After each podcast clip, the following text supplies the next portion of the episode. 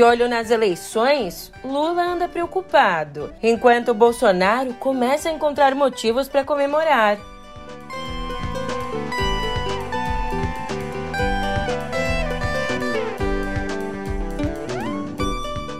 E não para de aumentar o número de vítimas dos fortes temporais que atingiram Petrópolis.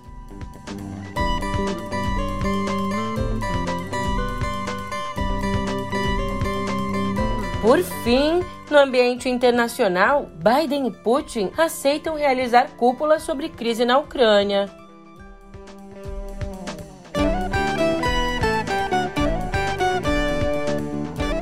Um ótimo de uma ótima tarde, uma ótima noite para você. Eu sou a Julia Keck e vem cá, como é que você tá, hein? Segundona, mais uma semana começando e, principalmente para Lula, uma semana reflexiva. Isso porque cada vez mais o petista tem se deparado aí com motivos para se preocupar. E a partir de agora eu te conto quais motivos são esses no pé do ouvido.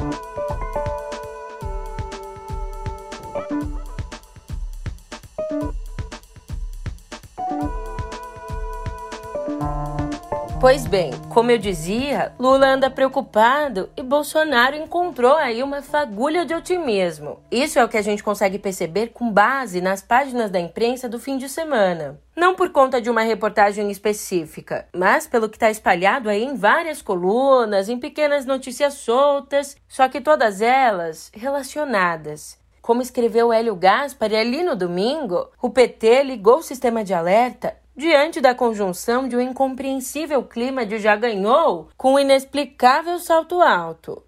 Sobre isso, Bruno Bogossian revelou que, em duas conversas recentes, Lula chegou a dizer que era preciso tratar como certa uma recuperação de Jair Bolsonaro nos próximos meses. O ex-presidente tem observado que pararam de cair os números de aprovação do atual governo e ele ainda considerou o fator Auxílio Brasil, que começou a ser distribuído e deve aliviar a economia para os mais pobres. Além disso, o petista disse achar que dificilmente o núcleo duro dos apoiadores de Bolsonaro vai deixar o presidente.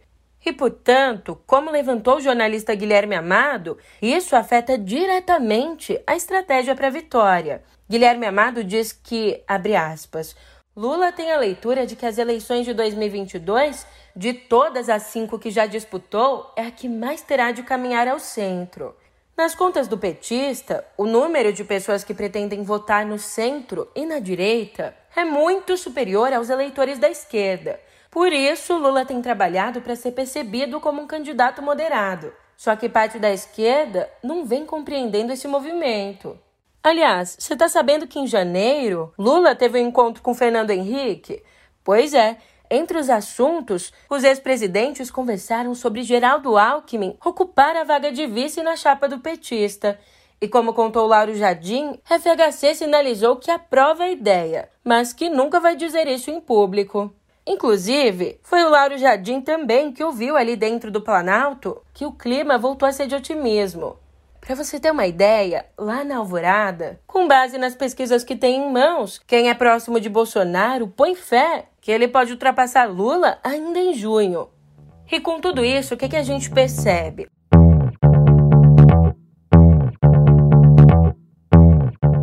a gente percebe que os comandos das duas campanhas eleitorais até podem estar enxergando cenários diferentes.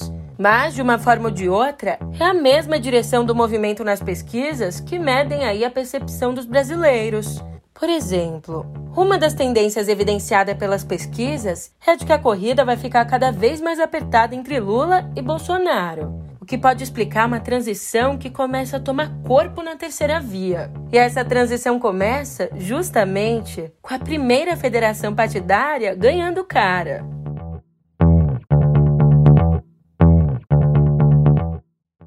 É, o Cidadania deu sinal verde para se juntar ao PSDB. Ainda falta os tucanos aprovarem o acordo, só que, como o partido é maior, isso é bem mais fácil. E a esperança, a expectativa é de que essa federação crie a maior força partidária brasileira, unindo ainda o MDB e o União Brasil. E já que o assunto é federação, eu te conto agora que, na ponta do PT, a federação com o PSB não vai bem, não. Os socialistas racharam. De um lado, os governadores Paulo Câmara e Flávio Dino, além de Marcelo Freixo, candidato ao governo do Rio, bom, eles têm tentado trabalhar por um acordo. Já do outro lado, figuras como o governador capixaba Renato Casagrande os acusa de não pensarem no partido, mas sim nas próprias candidaturas. Tentando se equilibrar no meio desse fogo cruzado, Carlos Siqueira, o presidente do PSB, está começando a se irritar não responde aos telefonemas de Fernando Haddad, que gostaria que o PSB retirasse a candidatura de Márcio França ao governo paulista. Além disso, Carlos Siqueira ainda bateu de frente com Freixo, que está fazendo campanha por Haddad contra Márcio França, que faz parte do mesmo partido que ele. Como disse o presidente do partido, Freixo é um infiltrado do PT. Mas, como conta Guilherme Amado, em público, Siqueira nega qualquer briga Ainda falando sobre o jogo eleitoral, quem trabalha para João Dória, o candidato tucano ao Planalto, tem nutrido esperanças de que a MDBista Simone Tebet tope a vice-presidência na chapa de Dória. Fica aí a expectativa. Olhando agora para a disputa estadual.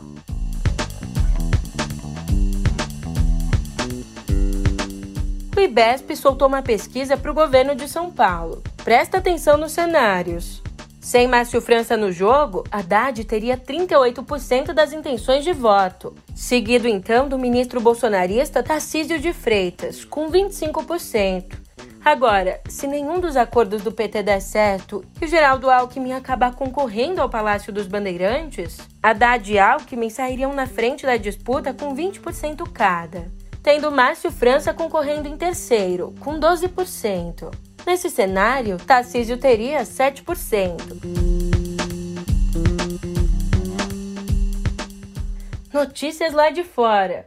Ontem, o presidente francês Emmanuel Macron arrancou de Vladimir Putin o aceno para um encontro de cúpula que incluiria o americano Joe Biden. Como anunciou o gabinete de Macron, a princípio, os líderes da Rússia e dos Estados Unidos concordaram com a conversa. Até que esse acerto acontecesse, Putin e Macron teriam conversado por quase três horas em duas ligações telefônicas diferentes. Inclusive, na segunda ligação, já era madrugada em Moscou.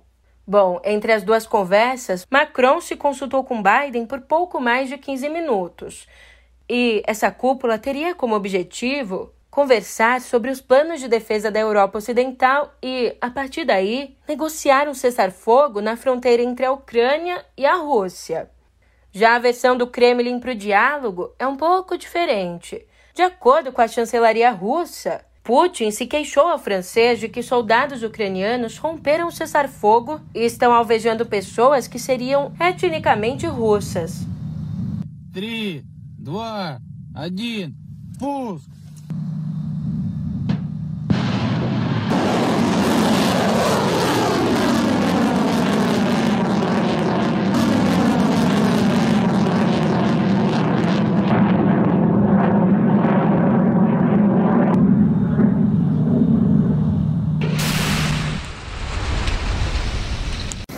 Bom, os exercícios militares que o exército russo e o da Belarus estavam envolvidos se encerraram no domingo, mas ao invés de retornar, as tropas e a artilharia de Putin se aproximaram da fronteira ucraniana.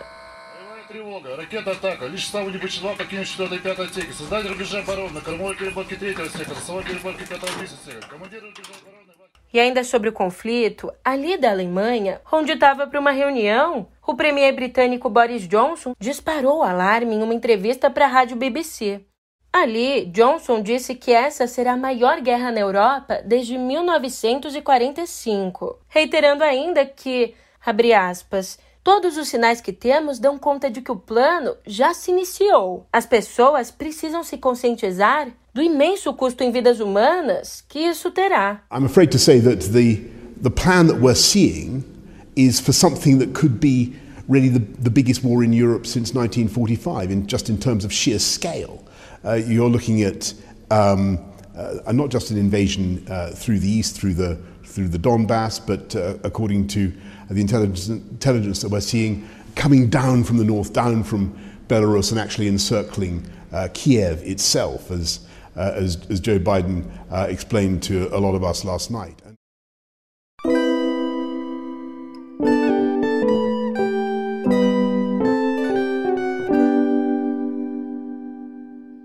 ...171 um mortos, 126 desaparecidos e quase mil desabrigados. Esses são os números da tragédia de Petrópolis até a madrugada dessa segunda. Durante o fim de semana, as buscas tiveram de ser interrompidas por conta do mau tempo, já que voltou a chover e a neblina tomou conta da região. De acordo com o governo do Rio, cerca de 500 bombeiros atuam nas missões de busca lá em Petrópolis. Só que, na verdade, essa foi a realidade só na quarta, um dia depois do temporal, quando o efetivo era de 555 bombeiros. Já na quinta, no dia seguinte, o número caiu para 110. Diante disso, o Corpo de Bombeiros argumenta que trabalha de forma segura para preservar a vida dos moradores e dos agentes. Bom, e fato é que as buscas pelas vítimas aconteceram mesmo sem os bombeiros. Uma dessas buscas tem como objetivo localizar o estudante Gabriel Vila Real, de 17 anos, que desapareceu ao ser levado pela correnteza junto a dois ônibus. Escuta só o que disse o pai de Gabriel. Eu sei que tem muitas pessoas que estão concentradas em áreas mais que, que, caiu mais, tem mais mortes, tudo bem. Mas meu filho também está aí, né? Meu filho e várias outras pessoas, crianças. Eu, entendeu? Eu não estou vendo buscas pelos rios. Eu estou rodando a cidade desde o primeiro dia que aconteceu isso, na terça-feira de noite. E até hoje não vi um bombeiro dentro desse rio. Aí agora conseguimos arrumar esse grupo e vamos procurar achar o Gabriel. Nós temos que achar ele. O Gabriel é uma pessoa muito especial, uma criança especial. Uma criança que não tem como ficar sem ele. Eu só vi ele em cima do ônibus, caindo, o ônibus caindo. Essa imagem fica na minha cabeça dia e noite. Estudioso, trabalhador, amigo. Se você precisasse dele, podia contar com ele. Eu preciso encontrar muito ele, muito. Sem ele, eu não, vou, não consigo viver sem ele. É muita tristeza.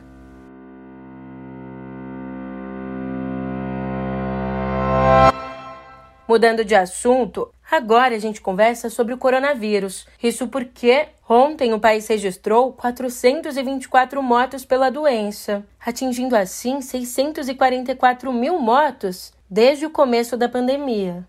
Agora a média móvel de óbitos está em 845 por dia, apresentando aí uma estabilidade em relação a duas semanas atrás. Já a média móvel de novos casos está em 103.508, o que nos traz uma tendência de queda, também em relação a duas semanas atrás. Falando em coronavírus, lá de fora veio a notícia de que a Rainha Elizabeth II testou positivo para a doença. Aos 95 anos, ela apresenta sintomas leves, como se fosse um resfriado. Em nota, o Palácio de Buckingham disse que a monarca completou o ciclo vacinal. Voltando ao nosso país, a gente volta de balão. É isso mesmo. Um balão com o logo do SBT e com rostos de personagens da emissora caiu sobre um avião da Gol no aeroporto de Guarulhos, em São Paulo. O incidente, que aconteceu nesse domingo, não deixou feridos. Mas vale lembrar que poderia sim ter causado um acidente bastante grave. Para você ter ideia, em situações de voo, os pilotos têm de corrigir rota e altitude para desviar do objeto. Já em solo, o perigo é que a chama do balão encoste no combustível e dê início a um incêndio. O SBT se pronunciou dizendo que não tem relação com o artefato e que repudia o ato. E temos campeão na área. É, o Atlético Mineiro bateu o Flamengo nos pênaltis e levou para casa a taça da Supercopa do Brasil em Cuiabá, na Arena Pantanal. No tempo normal, as equipes fizeram uma boa partida e empataram em 2 a 2.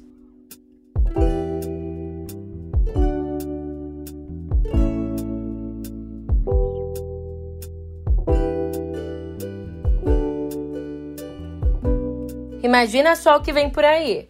George R. R. Martin se juntou à Marvel para criar aí uma nova história em quadrinhos. Essa história vai ser baseada em Wild Cards, uma produção encabeçada por Martin que começou a ser publicada em 1987. Desde então, mais 40 escritores já assinaram livros e contos da série, cuja trama é sobre um vírus alienígena que mata 90% das pessoas e causa mutações no restante. Criador de Game of Thrones, Martin disse que trabalhar com a Marvel é um privilégio e uma alegria sem fim. E olha só que notícia bonita! O diretor Bruno Ribeiro passou por um momento difícil e teve de lidar com o luto assim que terminou de filmar Manhã de Domingo, o curta que lhe rendeu o Urso de Prata lá no Festival de Berlim. E ele enfrentou esse luto porque perdeu a mãe. E a dor dessa perda também aparece na história escrita por ele. Aparece no formato de Gabriela, a personagem principal do curta, uma jovem pianista negra que perde a mãe prestes a se apresentar em um grande recital. Bom, ao vencer em Berlim, Ribeiro dedicou o prêmio à mãe, com quem ia ao cinema todos os finais de semana. The winner of the Silver Bear Jury Prize short film Manhã de Domingo by Bruno. Um, I wish first to thank Raquel and Laís who are here with me, part of the crew of the film, and also to all the film that uh, to all the crew that made this film with us. Um, um, and also, I wish to um, dedicate this prize to my mother, who unfortunately passed away during the pandemic. But she was the, the woman that, the person who most supported me in my uh, dream to make cinema. So thank you, mom, um, and thank you all for also being here and who watched it and who are going to watch sometime. Yeah, it's this. Okay. You're welcome. You know, don't forget your prize. Falando em cinema,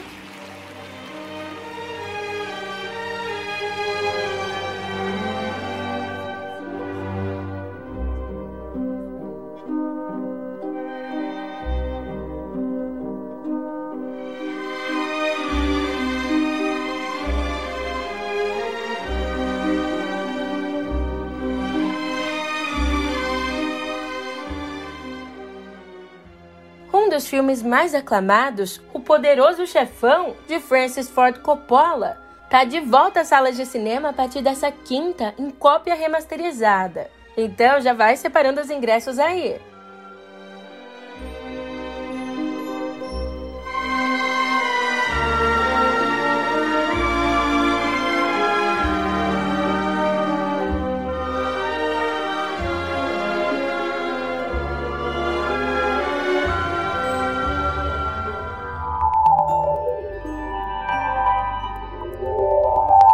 Vem cá, escuta essa. O Facebook pode ter enganado os investidores da empresa. É isso mesmo. Em uma nova denúncia, relatórios apontaram que o Facebook teria mentido aos investidores sobre os esforços supostamente implementados para combater as mudanças climáticas e a desinformação a respeito do coronavírus. Esses relatórios indicam que o Facebook ignorou a implementação de medidas contra a desinformação, mesmo depois de declarar aos investidores que trabalhava nessas questões. A informação foi divulgada pelo jornal americano The Washington Post, que conseguiu acessar os documentos enviados ao órgão que regula o mercado de ações nos Estados Unidos.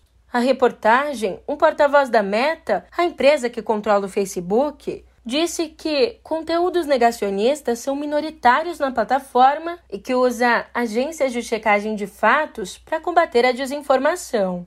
Mais uma notícia: ontem, as lojas americanas e o Submarino tiraram os sites do ar por conta de uma suspeita de ataque hacker. Ainda na manhã do último sábado, as páginas já haviam apresentado instabilidade. Se a suspeita de ataque hacker for confirmada, xiii, é, esses hackers sabem muito. Já na contramão, existem aquelas pessoas que sabem de menos. E é o caso dessa notícia aqui. Na França, um pai preocupado decidiu tirar os filhos da frente dos celulares. E para isso, usou um bloqueador de sinal que corta o acesso à internet. Só que o que o pai preocupado não sabia é que o bloqueador não desconectaria só os filhos, mas dois municípios inteiros. Para você entender, esse bloqueador de sinal, que é proibido na França, anula frequências emitidas das torres de conexão. Bom, por conta dessa confusão toda, o homem teve que pagar uma taxa de 450 euros, convertendo é mais ou menos 2.600 reais.